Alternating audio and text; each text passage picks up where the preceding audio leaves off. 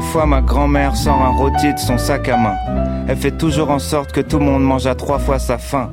Elle peut vivre six mois sans mettre le pied dans un magasin. Parce que c'est pas donné. Un franc est un franc même si tu changes la monnaie. J'ai cru que mes grands-parents étaient radins, mais c'est pas vraiment vrai. C'est juste qu'ils ont connu la vraie merde et qu'ils ont peur de manquer. À l'âge où je goûtais mon premier Mac Floridin, mon grand-père braconnait des lapins dans le jardin du noble du coin.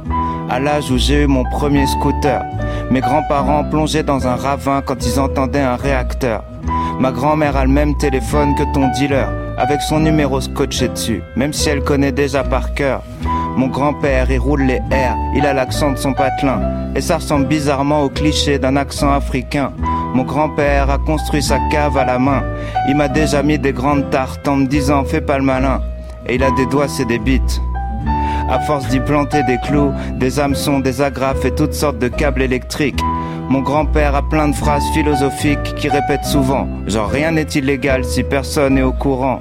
Mes grands-parents ont souvent l'air un peu flippants, c'est sûrement parce qu'ils connaissent plus de morts que de vivants. Et aussi parce qu'ils ont potentiellement tué des gens. Chez eux, il y a suffisamment de fusils pour alimenter tout un régiment. Mes grands-mères sont magnifiques sur les photos en noir et blanc, autour desquels il y a plein d'objets inutiles, fascinants. Mon grand-père pense que les joueurs de basket sont trop grands. Qu'en cas d'égalité au foot, ça devrait jouer au nombre de corners gagnants. Quand mon grand-père a paissé le permis, les feux rouges n'existaient pas. Et les clignotants, c'était ses bras. J'ai suivi beaucoup de chemins. J'ai